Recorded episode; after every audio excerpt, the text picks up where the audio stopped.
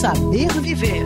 Viver. Mude um hábito com a Unimed Rio. Cuidar de você. Esse é o plano. Oi, pessoal que sabe viver. Eu sou a Cléo Guimarães e outro dia, acredite, num jantar, um convidado vegetariano falou: Não, obrigada, eu não como cadáver. Quando alguém lhe ofereceu um prato à base de carne. Precisava disso? Fala sério, na boa. Chatura tem limite.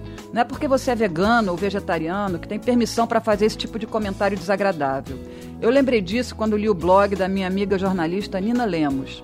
No texto, ela, que não come carne há 30 anos e nunca fez a menor questão de levantar bandeira alguma, comprova por A mais B que é possível ter suas restrições alimentares sem ser um chato, sem querer impor suas opiniões.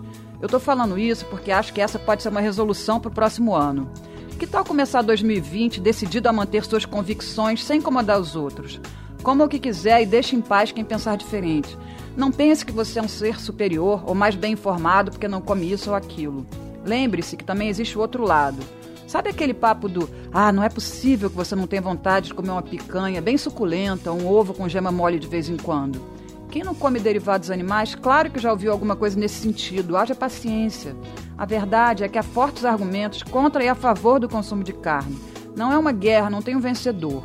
Cada um opta pelo que achar melhor e arque com as consequências. Simples assim. Seja feliz e coma o que tiver vontade, sempre respeitando a opinião do outro.